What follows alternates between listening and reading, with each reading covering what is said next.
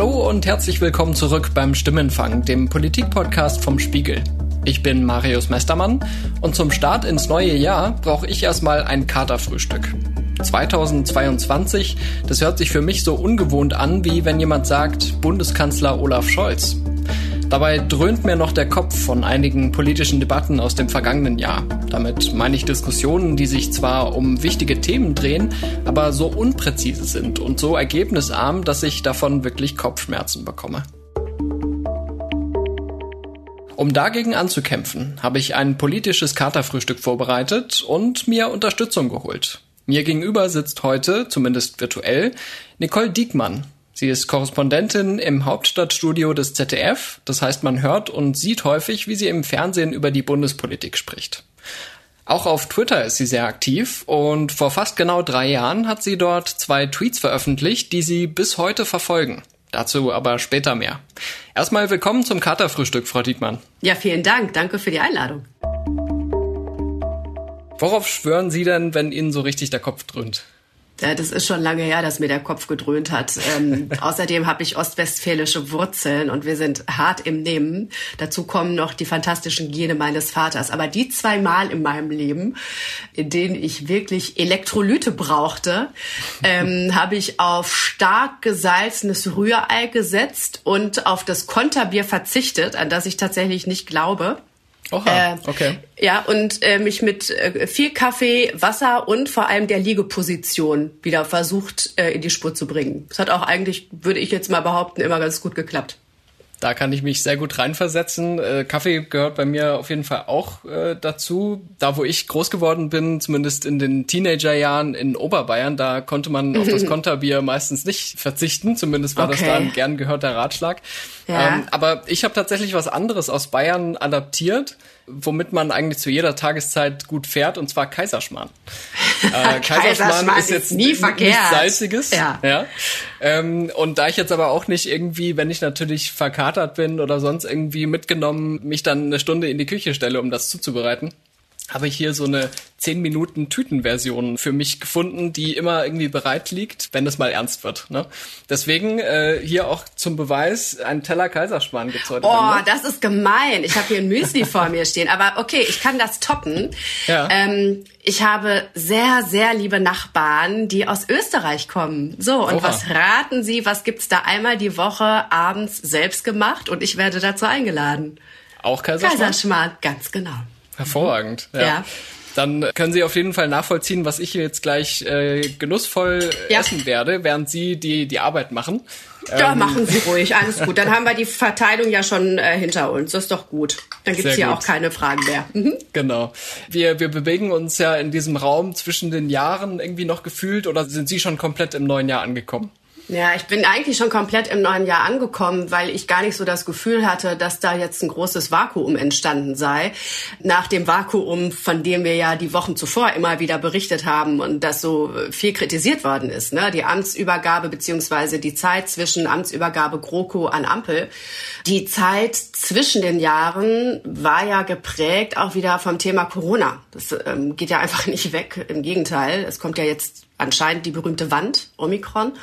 Und deswegen deckt sich das gar nicht so mit meinem Eindruck, dass da jetzt viel zum Stillstand gekommen ist, im wahrsten Sinne des Wortes. Also ähm, die Demos gehen ja weiter, die Proteste gehen ja weiter. Und äh, die Zahlen gehen jetzt auch wieder weiter nach oben, wobei die Frage natürlich ist, wann diese Zahlen richtig waren und wann sie es wieder sind. Ne? Stichwort äh, Gesundheitsämter machen auch Weihnachtspause. Aber deswegen, ja, ich bin eigentlich schon voll in 2022, aber ich bin mir sicher, wenn ich das erste Mal jetzt was unterschreiben muss und datieren, wird mir noch die 2021 rausrutschen. Klar damit werde ich wahrscheinlich auch noch so ein paar Wochen zu kämpfen haben. Ähm, jetzt ist es ja so, Sie haben es angesprochen, Corona begleitet uns eigentlich durchweg. Die mhm. Themen, die damit zusammenhängen, die Fragen, die Debatten, äh, die hören auch nicht auf.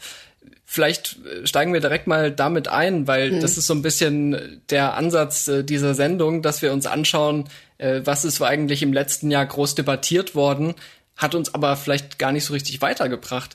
Da fällt mir bei Corona als erstes immer sofort ein, dass sich gefühlt 500 Überschriften gelesen habe letztes Jahr, XY warnt vor Spaltung der Gesellschaft. Ich glaube, manche sagen, die wird irgendwie Hälfte Hälfte gespalten, die anderen sagen irgendwie 30-70 oder 20-80.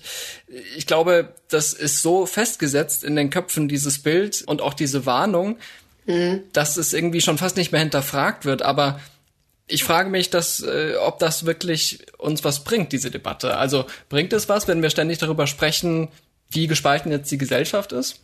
Ich finde, das ist eine Debatte, eine Metadebatte, die wir beide jetzt führen, die läuft auf zwei Ebenen. Das eine ist, der Elefant steht jetzt im Raum. Den kriegt man nicht mehr raus. Das sieht man zum Beispiel an der Neujahrsansprache von Kanzler Scholz. Sehen Sie, ich kann es schon, wenn ich mich konzentriere. Der sagt, es gibt diese Spaltung nicht. Manche beklagen in diesen Tagen, unsere Gesellschaft sei gespalten. Ich möchte hier mit aller Deutlichkeit sagen, das Gegenteil ist richtig. Unser Land steht zusammen. In dem Moment, in dem er die Spaltung in seiner Ansprache erwähnt, steht die ja wieder im Raum. Ja, das ist das eine. Und das zweite ist, es sind sogar drei Punkte, fällt mir ein. Ich mache mal mit Punkt zwei weiter. Diese Spaltung der Gesellschaft, wie auch immer man die definieren will, ähm, wird ja auch teilweise mittlerweile schon, finde ich, auf eine interessante, nenne ich es mal, Weise instrumentalisiert. Wenn zum Beispiel der bayerische Ministerpräsident Markus Söder sagt, die Impfpflicht wird die Spaltung der Gesellschaft beenden. Da bin ich fest überzeugt, denn wenn es mal entschieden ist, dann wird es auch durchgesetzt. Dann gibt es auch äh, Zwangsgelder, beispielsweise Bußgelder. Und am Ende wird sich der ganz große Teil impfen lassen. Davon bin ich fest überzeugt. Das war immer in vergleichbaren Fällen so. Nur es muss entschieden werden. Je länger die Politik zögert, desto tiefer wird der Riss in der Gesellschaft. Das finde ich eine abenteuerliche These. Das ist natürlich der Versuch, ähm, die Impfpflicht nicht zu etwas werden zu lassen, was es zu werden droht, was sie zu werden droht, nämlich zu etwas, was weitere Teile derer, die jetzt auf die Straßen gehen, noch weiter radikalisiert. Ja. Ähm, und das Dritte ist, damit mache ich quasi ähm, nochmal ein großes Fragezeichen an dem, was Sie und ich gerade gesagt haben. Wir führen ja kaum noch Debatten.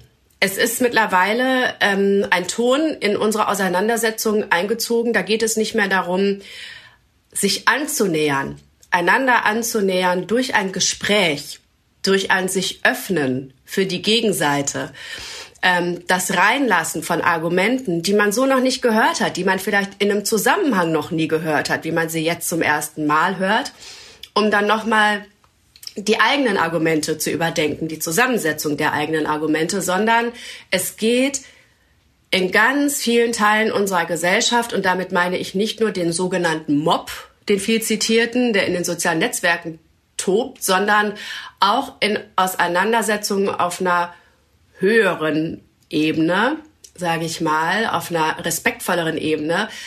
Es geht um Schlagabtausche. Es geht darum, dass jeder, jeder das Gefühl haben will, als Sieger aus einer Auseinandersetzung gegangen zu sein. Und das macht auch diese Debatte, das macht jede Debatte total schwierig. Hm. Das ist tatsächlich ein sehr ermüdendes Gefühl, mit dem sie mich da jetzt konfrontieren. Ja. Ähm, und deswegen trinke ich auch noch mal kurz einen Schluck Kaffee. Ja, ich trinke einen mit. Dann ist so die Gegenthese, dass diese Warnungen vor der Spaltung der Gesellschaft nicht unbedingt ja, äh, redundant sind, weil es diese Spaltung äh, nicht gibt oder weil die nicht droht, sondern eben weil die eigentlich schon besteht. Also weil es schon Bevölkerungsteile gibt, die an diesen Diskursen nicht mehr teilhaben, oder? Ja, da ist aber eben noch mal eine große Frage, die wir uns ja auch, finde ich, stellen sollten. Wie definieren wir denn Spaltung? Mhm. Also ähm, gehen wir von einem Riss aus, der durch die Mitte der Gesellschaft geht? Oder sprechen wir von einem Teil, der sich schon vorher abgespalten hat? Und da verwende ich äh, absichtlich das aktiv. Ja? Ein Teil der Bevölkerung, der für sich entschieden hat, und zwar nicht nur schon oder erst mit Beginn von Corona beziehungsweise der Corona-Maßnahmen, sondern schon vorher, gibt es einen Teil, der auch nicht mehr zurückzuholen ist, der sich eben jetzt noch weiter radikalisieren wird. Ähm, das heißt, wenn wir von so einem Teil reden, von wirklich einer Minderheit, einer unglaublich lauten, aggressiven Minderheit, die nichts darauf gibt, was wir an Konventionen in unserer Gesellschaft haben. Deswegen können wir die auch nicht mehr erreichen, weil das völlig egal ist. Mit diskursiven Mitteln sind die nicht mehr zu erreichen, weil die sich entschieden haben, nicht mehr erreichbar sein zu wollen. Ja?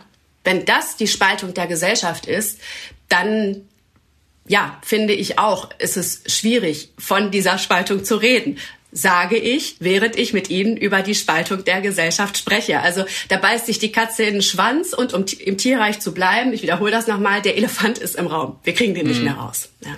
Man hat ja im vergangenen Jahr schon äh, in sehr dramatischen Beispielen gesehen, dass das Gewaltpotenzial ja. bei den radikalisierten äh, Querdenkern da gestiegen ist. Also vor allem natürlich der Mord in Ida Oberstein bleibt da im Gedächtnis, aber auch an der generell, Tankstelle, ne? Genau. Genau. Mhm. Ja. ein junger Mann äh, dann erschossen wurde, weil er die Einhaltung der Maskenpflicht äh, eingefordert hat. Darf also, ich da also einmal kurz einhaken? Klar. Es ist erstaunlich, dass da öffentlich nicht mehr passiert ist. Das hat mich an den Mord an Walter Lübcke erinnert. 2019 der CDU-Politiker, der von einem mittlerweile verurteilten Neonazi erschossen worden ist, ja, aus politischen Gründen. Da ging es um die sogenannte Flüchtlingskrise. Da hätte meinem Empfinden nach, nach der ersten Schockstarre, als klar wurde, das war ein politisch motivierter Mord. Der erste Mord an einem Politiker in der Geschichte der Bundesrepublik aus politischen Gründen von rechts, ja. Ähm, da hat sich, finde ich, wenig geregt an öffentlicher Empörung, an öffentlicher Aktivität. Und dasselbe habe ich auch noch mal erstaunt registriert jetzt, nachdem an der Tankstelle dieser junge Mitarbeiter erschossen worden ist, nachdem er einen Kunden darum gebeten hat, die Maske aufzusetzen. Das finde ich wirklich ein interessantes Phänomen, für das ich auch noch keine Erklärung habe, dass da nicht mehr von uns auf die Barrikaden gehen im Rahmen unserer respektvollen Möglichkeiten. Mittlerweile hat sich unsere Gesellschaft ja auch schwer politisiert. Ich habe es eben schon angesprochen, die sogenannte Flüchtlingskrise, die Eurokrise, Klimakrise, ähm, jetzt Corona. Ich könnte mir gar nicht vorstellen, gerade jetzt in Corona-Zeiten, wo es ja unser aller Alltag eben auch komplett prägt, ja, solche Gespräche nicht zu führen. Und ähm, ich mache mir einfach auch Sorgen um die Debattenkultur in unserem Land. Das kommt noch hinzu. Das heißt, es treibt mich nicht nur als Journalistin um, sondern eben auch ganz normal als Privatmensch. Mhm. Mhm. Das äh, kann ich sehr gut nachvollziehen. Irgendwo ist es ja auch Gegenwartsbewältigung, wenn man ständig ja. draußen diese Krise vor sich hat. Das also stimmt. jetzt gerade bei Corona, die ja so sichtbar ist und so äh, unmittelbar dass man äh, kaum drum herum kommt, ne, sich damit immer wieder auseinanderzusetzen. Mm, ich glaube, um vielleicht mal diesen Punkt so für mich abzuschließen, für meine, äh, für meinen Frieden, meinen inneren, ähm, diese Spaltung der Gesellschaft, die gibt es ja offensichtlich, aber das Bild, was davon äh, oft entsteht, ich glaube, das ist etwas, was doch einiges verzerrt. Also, dass dann vielleicht der Eindruck entsteht, es gäbe da, sag ich mal, bei den Corona-Maßnahmen eine 50-50-Teilung äh, ja. mhm. oder bei der Impfpflicht. Ne? Das finde ich schon problematisch und davon da würde ich eigentlich mich gerne verabschieden. Mir fehlt nur so ein bisschen der Begriff, um das dann genauer zu, zu fassen. Die berühmte schweigende Mehrheit ist ein Problem. Und ich habe ja eben schon gesagt, es gibt einen Teil, der sich dazu entschieden hat, sich von dieser Gesellschaft abzuspalten. Da sind die Gründe vielfältig. Ich spreche da auch wirklich von dem Hardcore, von dem harten Kern. Ja? Genauso sind wir aber ja in der Lage, uns selbst zu aktivieren und den Mund aufzumachen. Ja, da muss man jetzt nicht als der große Freiheitskämpfer, die große Freiheitskämpferin auf die Straße gehen und sich als äh, ähm, inszenieren. Aber es gibt so viele ähm, Gelegenheiten im Alltag, und auch in den sozialen Medien, ich bin ja große Freundin davon, sich zu äußern und das Schweigen zu beenden. Und ähm, das kann ja einen positiven Domino-Effekt auslösen, dass andere sich dann anschließen. Das ist ja möglich. Jetzt haben Sie mir quasi die Steilvorlage geliefert, ähm, ah, ja. eine Gegenthese. Also natürlich ist das ein äh, schöner Gedanke, ne, dass man sich dann äh, da engagiert und auch mhm. zusammenfindet und auch für positiveres Klima sorgt. Aber Sie selbst haben ja vergangenes Jahr ein Buch veröffentlicht mit dem schönen Titel Die Shitstorm-Republik. Mhm. Und das klingt jetzt eher nicht so, als könnte man da mit ein bisschen guter Laune und gutem Willen äh, die Debattenkultur äh, rumreißen. Vielleicht wollen Sie mal ein bisschen erzählen, wie Sie eigentlich darauf gekommen sind, äh, dass das unsere Republik so prägt. Ja, kann ich Ihnen erzählen. Äh, heute vor drei Jahren saß ich nicht so entspannt in meinem Arbeitszimmer, äh, sondern ähm, war damit beschäftigt, mich mit etwas nicht zu beschäftigen, nämlich mit einem riesen Shitstorm, der gerade sich über mir ergoss. Ich habe die Geschichte schon so oft erzählt, ich verkürze das mal. Ich habe am 1. Januar 2019 getwittert, Nazis raus. Mm, dann kam eine Nachfrage von einem Account, von dem ich wusste, der bewegt sich gedanklich eher in die Richtung, äh, was denn für mich ein Nazi sei.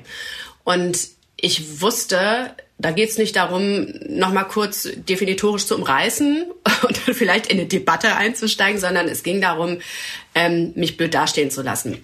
Und dann habe ich aus einer sehr entspannten Stimmung heraus, na ja, ich war übrigens nicht verkatert, ähm, so lapidar, ironisch geantwortet, jeder, der oder die nicht die Grünen wählt. Das habe ich deshalb geschrieben, weil ich ja als Journalistin, die schon sehr lange für die öffentlich-rechtlichen arbeitet, immer wieder als linksgrün versifft, ist ja AfD-Sprech, mhm. ähm, gelabelt werde von der anderen Seite. Wir haben ja diese Spaltung auch in den sozialen Netzwerken. Mhm. Ich habe das ironisch gemeint, habe aber den Zwinker-Smiley vergessen und dann ging's los. Dann wurde das instrumentalisiert von ähm, einschlägig äh, vorbekannten äh, Accounts und Personen. Da war ein großer Account bei, der zwischenzeitlich immer wieder bei Twitter gesperrt wird. Dafür muss man sich schon einiges leisten, damit das passiert. Ähm, da war Strache dabei, äh, wir erinnern uns, ähm, hochrangige Persönlichkeit in der österreichischen Politik eins, dann über Ehemals. Ibiza gestolpert, ganz genau. Naja, es ist ja sehr schnelllebig, das politische Geschäft in Österreich. ähm, naja, also auf jeden Fall war die Hölle los. Ich wurde bedroht, werde das bis heute auch immer noch teilweise und habe das dann zum Anlass genommen, meinen Shitstorm eigentlich auch nur zum Anlass, ähm, ein Buch zu schreiben darüber, wie wir mittlerweile ähm, hier miteinander debattieren. In Anführungszeichen habe ich ja eben schon gesagt, wie sehr die Debatte verkommt. Das gewinnt gerade wieder an Aktualität in der Corona-Debatte. Telegram war ja Ende des Jahres auch ein Riesenthema. Unter anderem dort werden ja Verabredungen getroffen, wie zum Beispiel, wir ziehen mit Fackeln, das muss man sich mal vorstellen, vor das Haus einer Ministerin. Mhm. Das war ähm, Petra Köpping in Sachsen, wenn ich mich recht erinnere, ne? die Gesundheitsministerin. Die Gesundheitsministerin war das, genau. Walter Lübcke ist ein anschauliches und fürchterliches Beispiel dafür, was passiert, wenn der Hass überschwappt. Wenn diese Radikalisierung, die im Netz passiert, ich weiß, es kommt dann immer der Einwand, ja, aber es gab doch immer schon den Hass. Ja, das stimmt, aber es ist ein Unterschied, ob mir einer applaudiert, der andere irre in der Dorfkneipe oder ob mir gefühlt 100.000 applaudieren und mich dann noch anstacheln.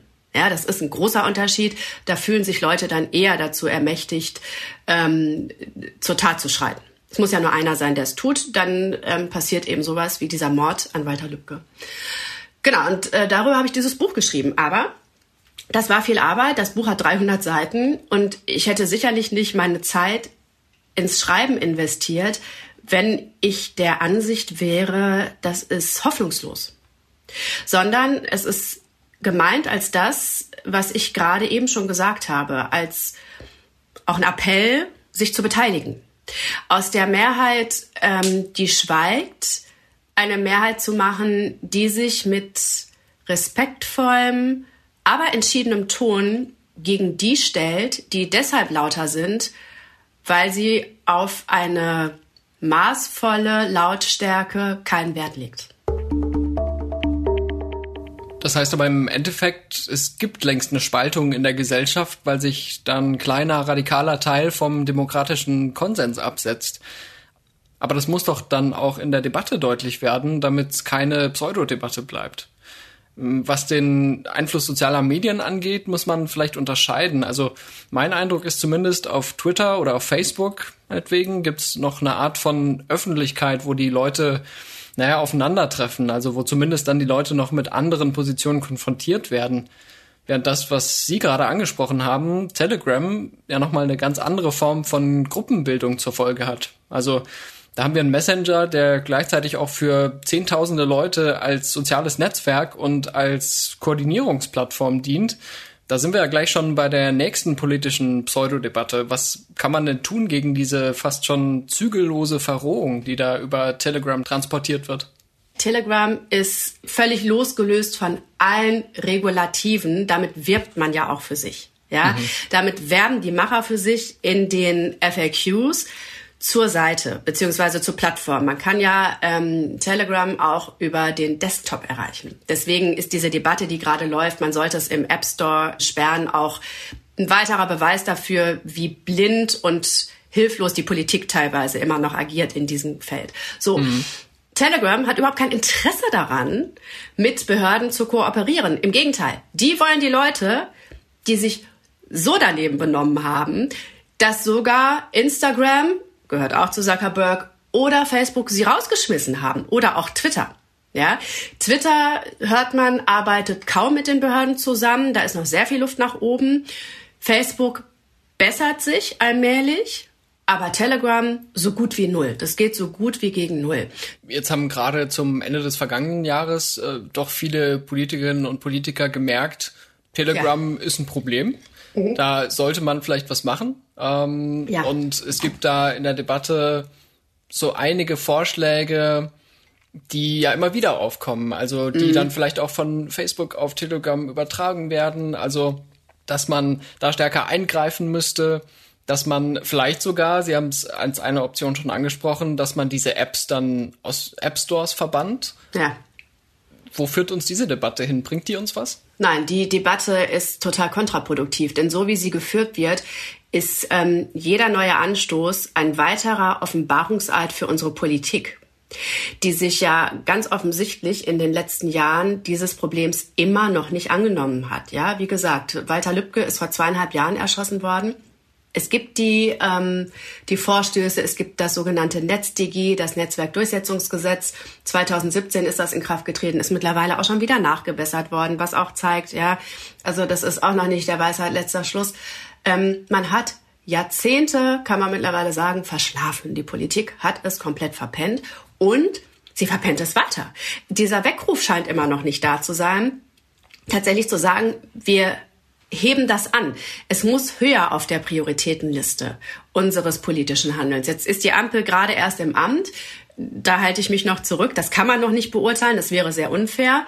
Aber das, was im Moment an Vorschlägen kommt aus der Politik, zeigt einerseits Handlungsbedarf, andererseits aber eben auch dass man die letzten Jahre eben nicht gehandelt hat, sich nicht mal Wissen drauf geschafft hat. Und das finde ich ein enormes Versäumnis für die Politik und das finde ich auch total beschämend für die Politik. Gerade was die politische Zuständigkeit angeht, hat sich ja jetzt mit der Ampel einiges verändert. Also sowohl das Justizministerium als auch das äh, Ministerium für Digitales und Verkehr, die sind jetzt in Händen der FDP, mhm. die sich ja selber auch als quasi die ultimative Digitalpartei versteht aber auch immer darauf pocht, ja, da muss eine gewisse Freiheit bestehen bleiben. Also so ein Regulierungsfans sind die Liberalen jetzt auch nicht.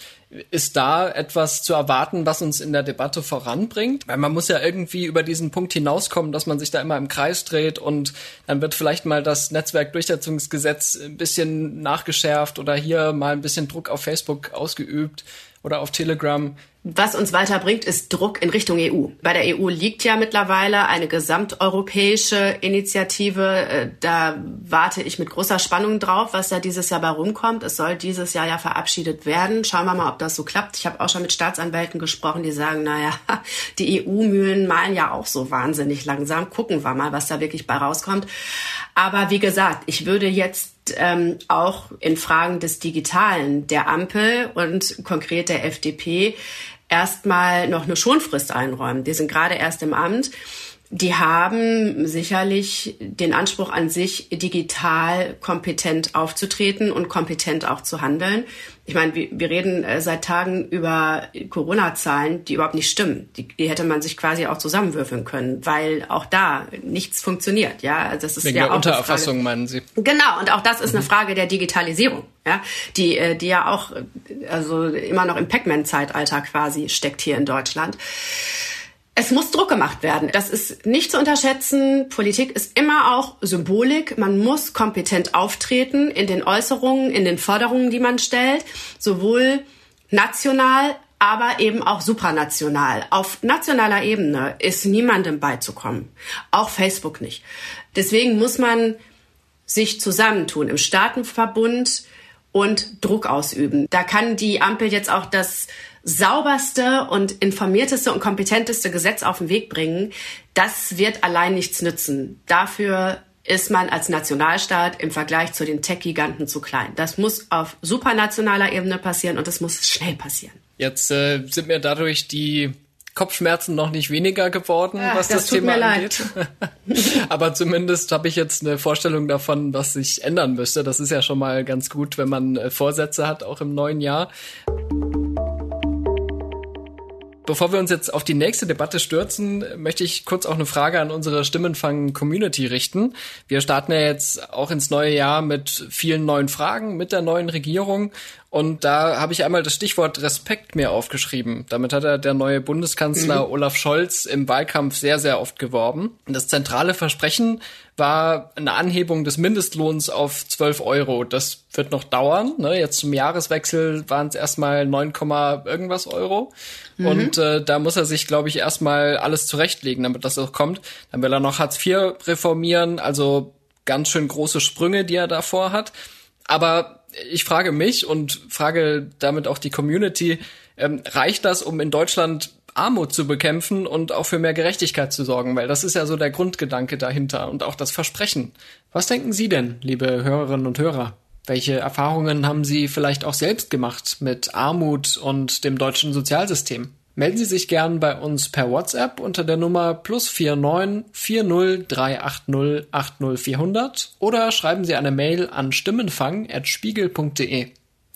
Wer jetzt auch beim Frühstück sitzt und nicht mitschreiben konnte, die Kontaktdaten gibt's auch nochmal in den Show Notes. Und äh, ich öffne die Frage auch direkt, Frau Dickmann, Sie sind ja jetzt quasi Mitglied der Stimmenfang-Community geworden mit dem heutigen Tag. Danke sehr. Herzlich okay. willkommen. Mhm, ähm, wie, für wie glaubwürdig halten Sie das denn, diese, diese Versprechen, dass sich da wirklich was auch mit Bezug auf die Gerechtigkeit ja. was tut? Oder rutschen wir da am Ende in die nächste Pseudodebatte? Das ist die spannende Frage, weil wir ja ein Bündnis jetzt zum allerersten Mal haben auf Bundesebene, das sich so ja nicht gesucht hat beziehungsweise das einander nicht gesucht hat, sondern ähm, dass sich so gerüttelt hat. Es ist ja niemand in den Wahlkampf gegangen im vergangenen Jahr. Dieser drei Parteien hat gesagt, die Ampel, das ist es. Das ist jetzt das Ding. Äh, wählen Sie bitte so, dass wir eine Ampel zustande kriegen. Ja, im Gegenteil. so ist es, genau. Die Pole liegen ja relativ weit auseinander. Man hat das schon mit großem Staunen gesehen, wie schnell der Koalitionsvertrag dann doch auf den Weg gebracht wurde, weil wir alle erstens ja noch traumatisiert waren von den Koalitionsverhandlungen vor fünf Jahren. Jamaika, die ja dann auch, nee, es waren Sondierungen, ne, die geplatzt sind. Genau, so weit kam es da gar nicht. Richtig, genau. Aber auch weil eben wir alle wissen, wie weit man teilweise auseinanderliegt, also auch in Steuerfragen. Das war ja eine zentrale äh, Ankündigung eigentlich der SPD, Steuern zu erhöhen für die Besserverdienenden, beziehungsweise äh, Steuer, also die Mittelstand zu entlasten, die schlechter Verdienenden zu entlasten. Das ist nicht gekommen und das liegt an der FDP. Die Grünen hätten so. das sicher auch gerne gesehen, um ein paar Klimaschutzmaßnahmen zu finanzieren. So, das ist nämlich das nächste. Das ist ja wiederum dann die andere Gemengelage, dass SPD und FDP in Klimafragen oft näher beieinander sind, als man auf den ersten Blick denken könnte und ähm, die SPD da eher bei den Grünen verortet. Der Wille ist da zu gestalten, das sieht man ja. Aber die inhaltlichen Positionen, die man im letzten, in den letzten Jahren für sich jeweils bezogen hat, die machen daraus eine, ähm, eine komplizierte Gemengelage. Und hinzu kommt ja, niemand weiß, wie leer die Kassen sein werden, wenn Corona endlich mal vorbei ist, beziehungsweise mhm. eingehegt ist, wenn wir von einer ähm, endemischen Lage ausgehen. Jetzt besteht für mich so ein kleiner Hoffnungsschimmer, äh, zumindest darin, dass ja jetzt der Wahlkampf vorbei ist, die neue Regierung ja, ist im Amt, äh, mhm. es gibt eine neue Konstellation, dass da zumindest diese kurzfristigen und auch kurzlebigen Wahlkampfdebatten nicht mehr so eine große Rolle spielen. Also das, was mir wirklich letztes Jahr ein ums andere Mal wahnsinnige Kopfschmerzen bereitet hat, war diese Diskussion, was kostet uns Klimaschutz? Also mhm. die immer damit begann, mhm. dass man sagte, ja klar müssen wir was tun, ne? Mhm. So, äh, alles gut. So, und dann war aber immer der nächste Schritt zu gucken, wie finanzieren wir das und ist das nicht alles viel zu teuer? Sollten wir dann nicht mal lieber langsam machen? Also äh, ich möchte daran erinnern, im Frühjahr vergangenen Jahres haben wir ungefähr eine Woche über den Benzinpreis gesprochen und wie stark der steigen wird, wenn der CO2-Preis steigt. Und dann endete die Debatte damit, dass die einen meinten, ja, das können wir doch nicht machen, die armen mhm. Leute. Wer jetzt einfach immer weiter an der Spritpreisschraube dreht, der zeigt, wie egal ihm die Nöte der Bürgerinnen und Bürger sind, sagt der SPD-Kanzlerkandidat Olaf Scholz der Bild-Zeitung. Nicht für mehr Klimaschutz, sondern für mehr Frust sorge ein immer höherer CO2-Preis. Und die anderen meinten, ja, das müssen wir aber machen, weil das Klima. Zum Anfang des Jahres hat es jetzt 6 Cent Erhöhung gegeben, weil erstmalig ein CO2-Preis auch äh, auf Benzin jetzt neu mit eingeführt äh, worden ist. Und äh, ja, wir sagen, dass ähm, sukzessive, also schrittweise, das weiter angehoben werden muss auf die 16 Cent, äh, die Robert Habeck äh, erwähnt hat. Die Debatte war damit irgendwie vorbei. Und ja. ich hatte den Eindruck, dass wir damit auch nicht besonders weitergekommen sind. Also nicht mal nachdem dann die Flutkatastrophe im Ahrtal mhm. uns äh, heimgesucht hat, äh, da ist ja auch keine wirkliche Klimadebatte draus geworden. Das ist mal so aufgeflammt. Wie können wir denn da aus diesem, wie soll man es nennen, aus diesem Kreisel rauskommen? Aus diesem oberflächlichen Kreisel, ja. ja. Es ist ja nicht nur die Debatte um den Spritpreis, sondern ähm, Cem Özdemir in seiner neuen Funktion als Agrarminister hat ja jetzt diese Debatte auch nochmal aufgemacht mit Blick auf Lebensmittelpreise. Mhm. Und die, diese Debatte ist exakt so verlaufen, wie Sie es gerade in der anderen Debatte geschildert haben. Mhm. Und da müssen wir Medien uns auch an die eigene Nase fassen. Ne? Wir haben da einen enormen Anteil dran dass Debatten so verkürzt werden, so runtergebrochen werden und dass Debatten dann eben auch versanden. Das ist auch der, dem Umstand geschuldet, dass einfach ein großes Thema seit Jahren ja immer die anderen überlagert. Im Moment ist es eben Corona. Mhm.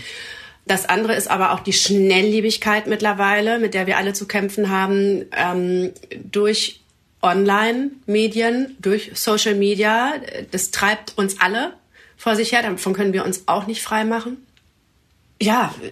Aber es ist ja auch bequem, ne? Also wenn man irgendwie sagt, äh, dieses Klimaproblem ja. oder diese ganzen Fragen, was äh, die Landwirtschaft der Zukunft angeht, das betrifft mich nicht oder das liegt so weit in der Zukunft, äh, da setze ich mich jetzt mal in meinem Status quo mhm. hin und lehne mich zurück. Naja, es ist natürlich zutiefst menschlich zu sagen, na ja, ich äh, tu meinen Teil und im Prinzip ist ja das, äh, was ich beitrage, muss ja erstmal reichen. So. Mhm. Und dann wende ich mich anderen Dingen zu, die mich natürlich auch akuter beschäftigen. Sie sagen es, wie zum Beispiel Corona. Mhm. Aber es sind Tippelschritte, klar, im Vergleich zu dem, was eigentlich passieren müsste. Aber die Theorie unterscheidet sich ja nun mal sehr oft von der Praxis. Für diese Binse müsste ich eigentlich jetzt fünf Mark in irgendein Schweinchen werfen. ähm, das können wir gerne arrangieren. Äh, das ist aber sehr nett von Ihnen. Herzlichen Dank. Aber wir haben ja tatsächlich mal von einer möglichen Kanzlerin Annalena Baerbock gesprochen. Und das haben nicht nur diejenigen getan, die im Wunschdenken verhaften bleiben in ihrem Alltag, sondern das haben wir alle getan. Aber die Grünen sitzen jetzt mit in der Regierung als zweitstärkste Kraft. So. Und das ist natürlich auch dem Thema Klima zu verdanken, beziehungsweise der gesamtgesellschaftlichen Einsicht, erstmal auf einer theoretischen Ebene, dass dieses Thema tatsächlich drängt. Also mhm. plötzlich waren ja auch letztes Jahr im Wahlkampf quasi alle Parteien, bis auf die AfD, der Meinung, sie seien immer schon die Klimapartei gewesen. Da, also man, man konnte ja so schnell gar nicht gucken, wie man versuchte, in der Union, bei der FDP, bei der Linken, äh, in der SPD die eigene Parteigeschichte noch mal ein bisschen umzuschreiben retrospektiv und hervorzuheben, wie stark man sich immer schon für das Klimathema engagiert hat. Mhm. Das heißt, nochmal, die Einsicht ist da. Wir haben ähm, grüne Ministerinnen und Minister mit in der Regierung und eben natürlich auch an den entscheidenden Stellen, wie zum Beispiel Robert Habeck in seinem Ministerium, in seinem Superministerium. Mhm. Super, nicht von der Qualität, sondern vor allem von der Zuständigkeit. Ja. ich würde mich nie dazu verschweigen, äh, jemanden als super zu bezeichnen. Also ähm, genau, es ist einfach ähm, eine große eine große Bündelung von wichtigen Kompetenzen in diesem Ministerium. Gut, dass Sie es noch mal klarstellen, nicht, dass ich den nächsten Shitstorm erlebe.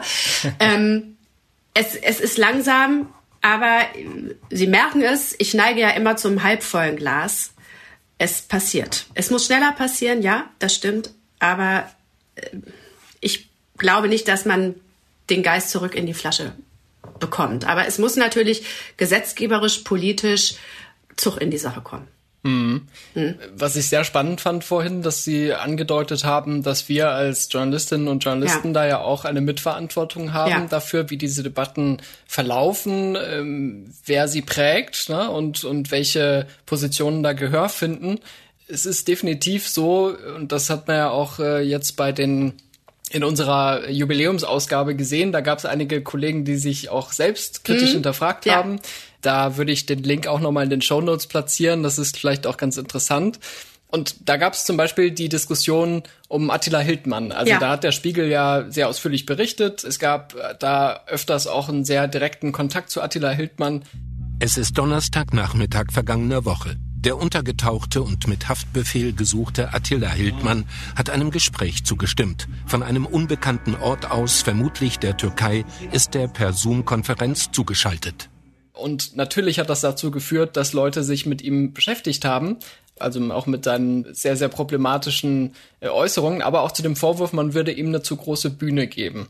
Ist das generell auch ein Kritikpunkt, den Sie anbringen würden? Da muss man bei jeder einzelnen Debatte tatsächlich differenzieren. Es gibt diese krasse Lagerbildung in den sozialen Netzwerken, die durch die Programmierung der Netzwerke äh, befeuert wird. Ja.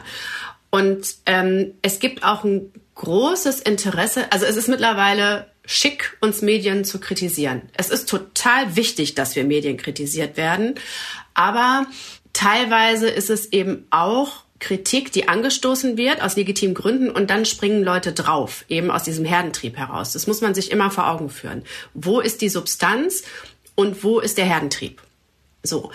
Und es gibt eine Gruppe in den sozialen Netzwerken, die ein Problem damit hat, das haben beide Gruppen, die jeweils andere Seite auch medial zu Wort kommen zu lassen.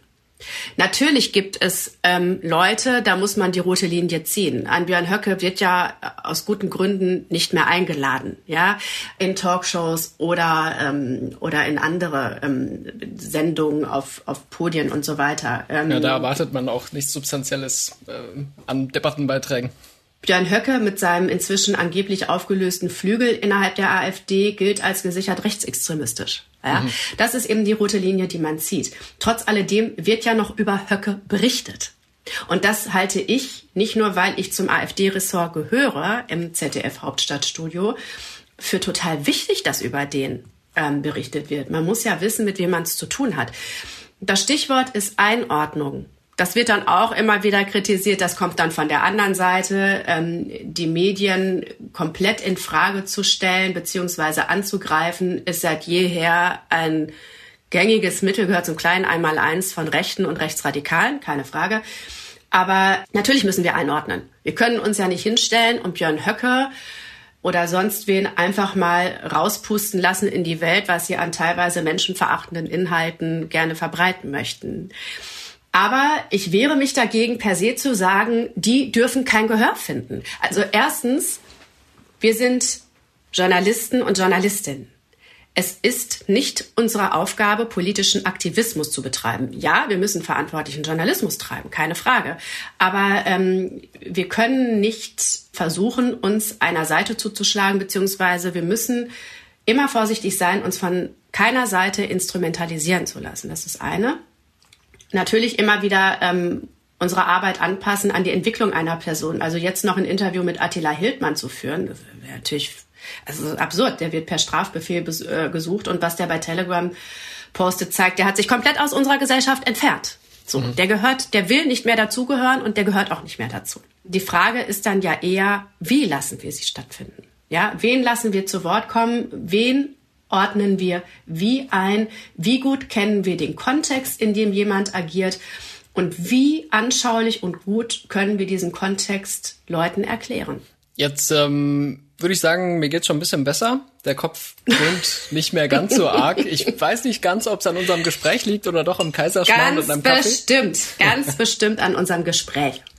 Ich äh, fand es auf jeden Fall sehr spannend, ähm, was Sie auch an Möglichkeiten aufgezeigt haben. Ich danke Ihnen sehr herzlich, dass Sie mit mir hier das kleine politische Katerfrühstück verbracht haben. Ich danke, dass ich das durfte, dass Sie mich eingeladen haben sehr gerne. Es hat viel Spaß gemacht und ich würde jetzt am Ende noch gerne daran erinnern, wer sich bei uns melden möchte zum Aufruf zum Thema soziale Gerechtigkeit, zum Thema Mindestlohn, zum Thema Armutsbekämpfung. Lass ich nochmal kurz die Kontaktdaten da. Das geht entweder per WhatsApp oder auch per Mailbox. Wir sind ja fortschrittlich. Unter der Nummer plus 49 40 380 80 400 oder per Mail an stimmenfang.spiegel.de. Da nehmen wir dann auch gerne Feedback zu dieser Sendung entgegen. Und die Kontaktdaten gibt's natürlich in den Show Notes.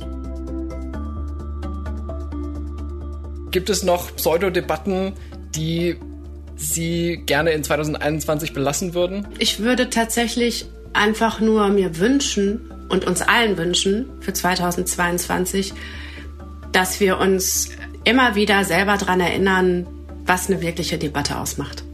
Dass wir wieder miteinander sprechen und nicht gegeneinander. Dann beschließen wir damit die, die erste Folge im neuen Jahr. Das war Stimmenfang, der Politik-Podcast vom Spiegel. Mein Name ist Marius Mestermann und ich bedanke mich für die Unterstützung bei dieser Sendung bei Ole Reismann und bei Marc Glücks. Die Stimmenfang-Musik kommt natürlich auch im neuen Jahr von Davide Russo.